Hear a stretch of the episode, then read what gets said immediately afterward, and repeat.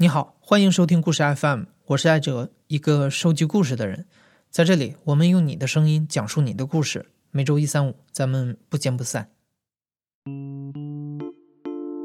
今天故事的主人公在采访中告诉我们，他日常工作的主要内容是在医院的厕所里塞小广告。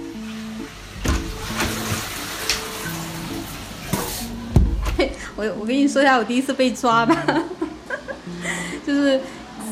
三个月以前吧，然后我是去，就是跟平常一样，然后背着小卡片，然后就进去医院的厕所写广告、发广告这样子。那天我就不知道，然后有个保安，其实他已经注意我了，然后他就把我就拽着我去了保安厅，然后当时就会说把你包里的东西都给倒出来。那天我呢就是很乖，就坐那里，我就说。啊，我只是兼兼职啊，这个名片我只是说他一天给我的工资很高啊，不要抓我，他我就会装那种很可怜那种，然后那天就坐那里，他就给我上了很长的一段课，他说你知道吗？这个要是一个骗子行业呢，你知不知道他要是把人骗过去怎么怎么样，把你的生殖器官弄掉或者怎么样，你有没有想过这种严重的问题？我就说我没有想过啊，我说我只是帮别人兼职。就是坚持要说坚持。嗯，我叫涵涵，今年二十六岁，从事代孕中介这个行业。在中国，代孕产业是一个隐秘而又庞大的地下王国。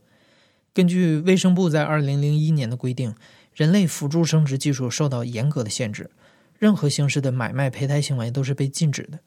医疗机构和医务人员也不允许实施任何代孕技术，但是这几年，中国育龄人群中的不孕不育比例已经攀升到了百分之十二点五到百分之十五。在高涨的市场需求和官方的管控之间，代孕中介产业诞生了。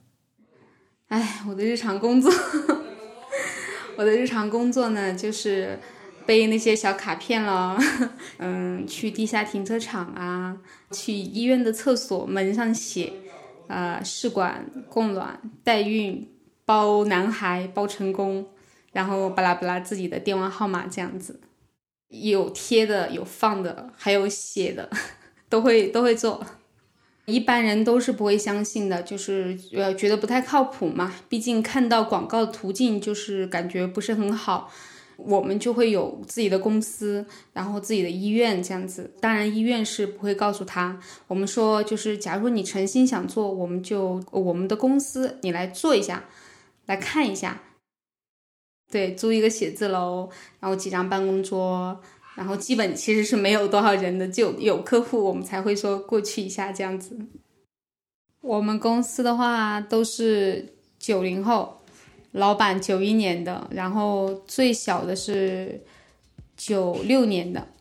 我们老板的话就是很拼，他也其实是像我们这样子过来的，就每天去发小广告啊，这样子很拼。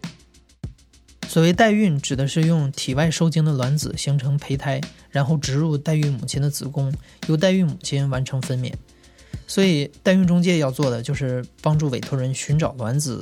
雇佣代孕母亲，还有实施手术的医务人员，并从这个过程中赚取差价。其实我第一单生意还做的蛮蛮成功的，我就很幸运。我们老板就是说，哎，买一个马克笔，然后去厕所门上写代孕多少多少钱，捐卵多少多少钱，然后写自己电话号码。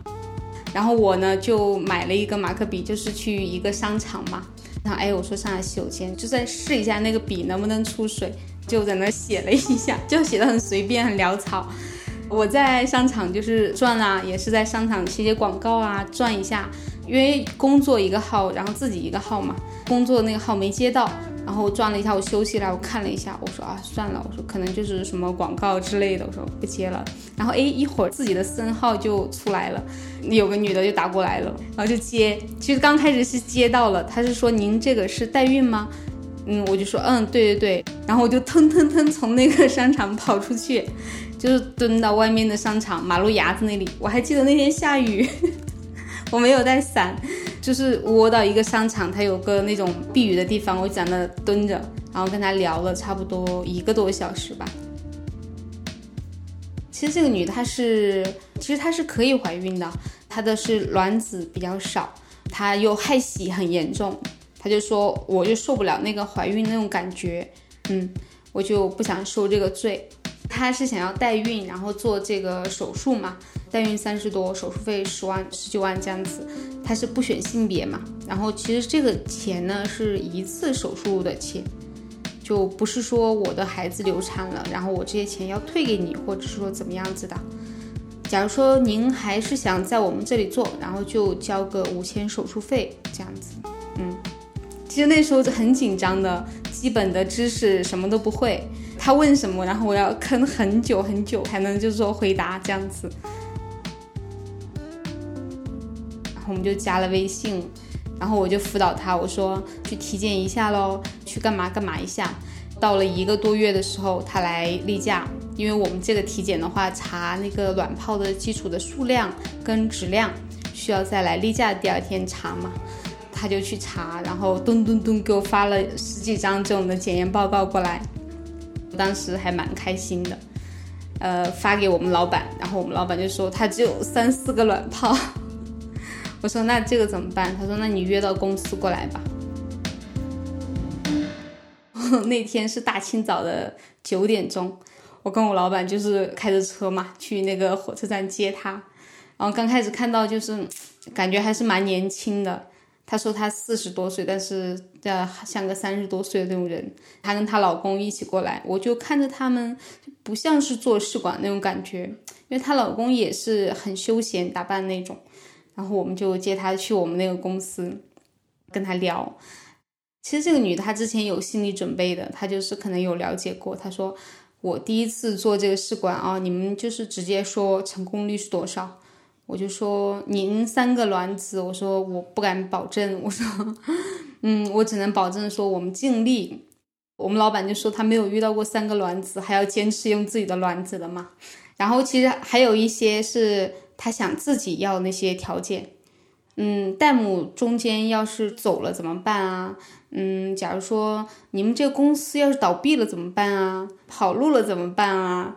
然后还有一种是，嗯，假如说就说代母生下来以后这孩子他要抱走怎么办？就很多奇葩的签合同这方面，其实大家都心里都有数，做我们这行签合同，其实他是受不到法律的保护的。就只只是说双方的一个约束，建立一个互相的信任，然后互相的一个约束这样子，嗯，也没有说其他什么，我们就模拟了一份打出来，然后他就签了这样子。对这个时间的话，大概呃两个小时吧，他就给了钱。截止到我们采访的时候，这位客户的代孕订单还没有达到最终的分娩阶段。在寻求地下代孕服务的客户中，像刚刚这位有着生育麻烦的只是一部分，而针对不同需求、不同身体状况的客户，代孕中介会提供不同的套餐，收费也高低不同。对对对，都是女性居多，多半都是年纪大了，然后就是生活啊什么都稳定下来了，想要个小孩。嗯，有不孕不育的，还有一些就是说单纯想找代孕，他不想自己生。还有一种就是想要儿子，他的家也是在农村，然后家里的那种重男轻女是非常严重的，想要儿子，想要把自己的家里的地位啊给提起来那种。还有就是 gay 呀，女同男同这样子。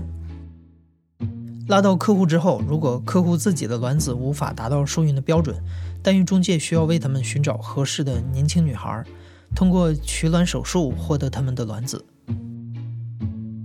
这个的话，其实呃门路还挺多的，我们都会加很多很多的群，然后在群里面就会说卵子啊，就是你有多余的卵子，你可以卖钱啊，这样子巴拉巴拉的。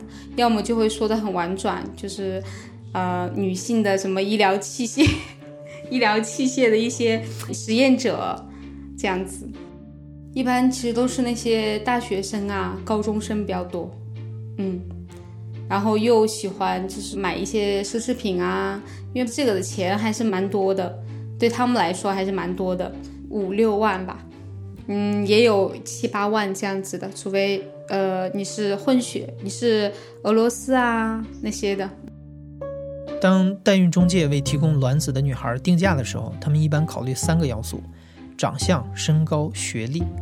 除此以外，还有一个不确定的因素是，有的客户会要求面试这些女孩，目的是确保自己将来得到的孩子能够继承更好的基因。面试和体检合格之后，中介会安排女孩们打十支排卵针，然后再进行秘密的取卵手术。对对对，这感觉是非常奇妙。因为我之前就带了一个嘛，然后十二点还是一点，一般我们都会挑晚上很晚的时候，蒙着她的眼睛，然后把她给带过去，这样子。女孩子她不能知道这个医院，其实这个医院不是那种小的那种地下那种，其实它是在开到路边的，只是说我不会让你这个女孩子知道这是哪里，因为你知道这个事情的话，就中国还不是合法。所以我们都一般都不会让他们看到的，我们就带着他走进去那个手术室，我会在外面等他。他是一个微创手术那种，十几分钟吧就可以搞得定。像这种地方的话，就一有人要移植，我们就会通知一个呃医生，通知一个护士，然后一般都是到十二点、一点、两点、三点，约十个或五个、八个这样子。我们的这些呃医生呢，就是其实是三甲医院的，它是正规的，就是说试管啊、妇产科这种医院，其实算的还好，但是他们可能就想捞一点外快嘛。然后我们这种护士的话，他不是按月薪给哦，他是一次一次给，一次几百，一次几百。然后医生也是一次几万，一次几万这样子。获得卵子之后，中介下一步要做的就是雇佣代孕母亲。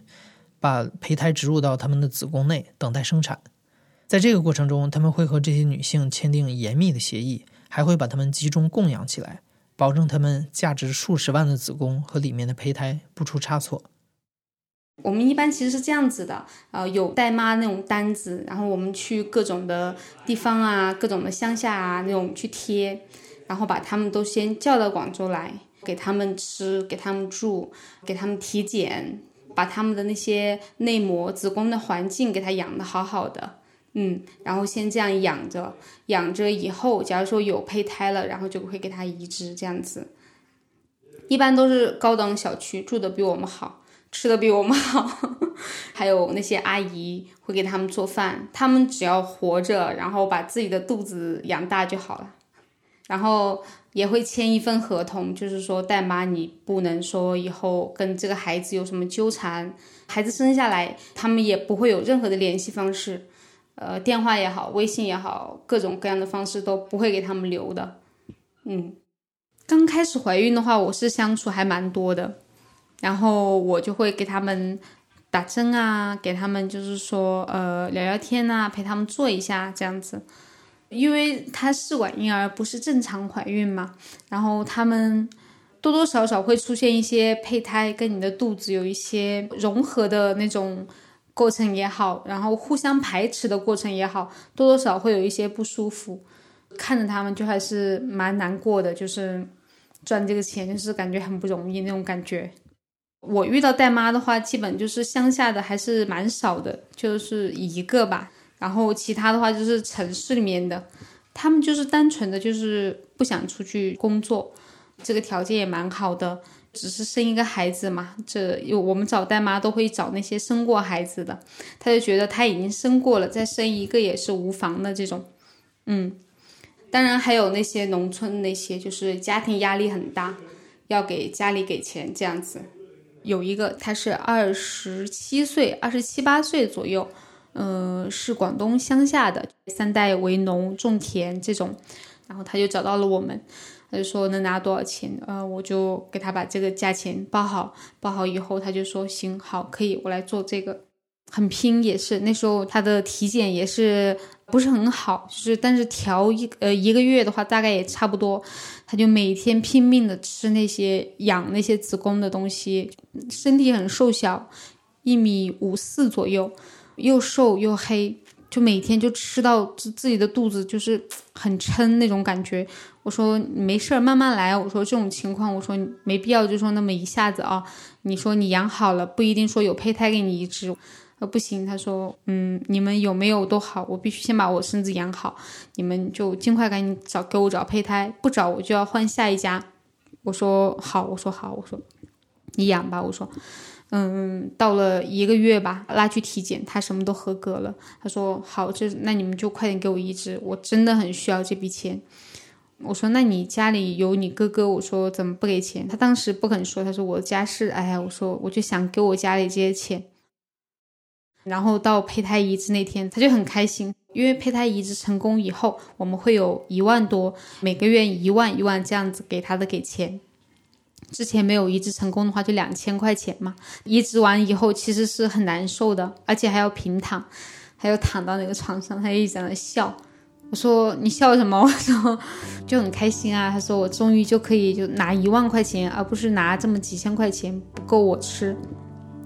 我说你是欠了别人的钱了吗？我就是有那么急吗？他说没有啦，没有啦。他说我家里人，我还要养我女儿。他说我每个月必须得寄个五六千块钱回去。他说不寄的话，我家人就真的会饿死。我说没那么夸张吧，我就真的不相信，就是说会饿死这么一说。他说我的爸爸是个赌徒。他说只要家里有一点值钱的东西，他就会拿出去卖了。一一分钱都不往家里交，就凭我那个妈妈，就是种点田，就是卖点菜，那够什么？她说，她当时是跟她的老公结婚，结婚以后就她老公有家暴，就是天天打她这样子，然后她也是离了婚。她因为她生的是一个女孩子，她的婆婆那边就是说要女孩子的话你就带走吧，然后她也舍不得这个女孩子，然后她也是呃放到她妈妈那边。他妈妈那边的情况也是，呃，很差，呃，也没有什么赚钱的那个能力。他的爸爸也是一个赌博，也不会说往家里带钱。他给我看了那个他的照片，就是他家那些，我就看到他女儿的时候，他就很开心，那种开心，那种打自心里笑得出来那种感觉。他的家里就真的是家徒四壁，一个桌子，一个椅子，一个床，隔起来那种。就是一个大单间这种，哎呀，我说，我说好吧，我说你也挺挺努力的。到最后，这女孩子自己把自己养的也很好，她就也希望就是尽快拿到这个钱，就是尽快把这个孩子养的好好的，就是我要拿到这个钱。然后到她生了，就感觉就是卸了一车货，哇，就那种拿到了一笔钱，然后她就。呃，好开心，就是啊，他说我还会来的，就是还会来代孕的。他说 我的女儿也快上学了，他说我也很缺钱，他说我还会来的。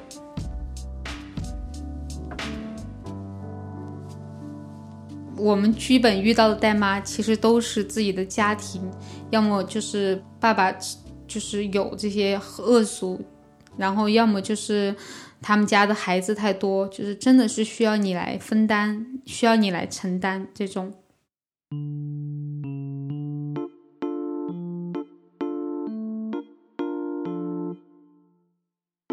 韩寒入行并不久，他所接触到的其实只是这个庞大产业的冰山一角，在伦理的矛盾、法律的约束和巨大的利益之间，这些隐秘的交易就像那些小卡片和垃圾广告一样。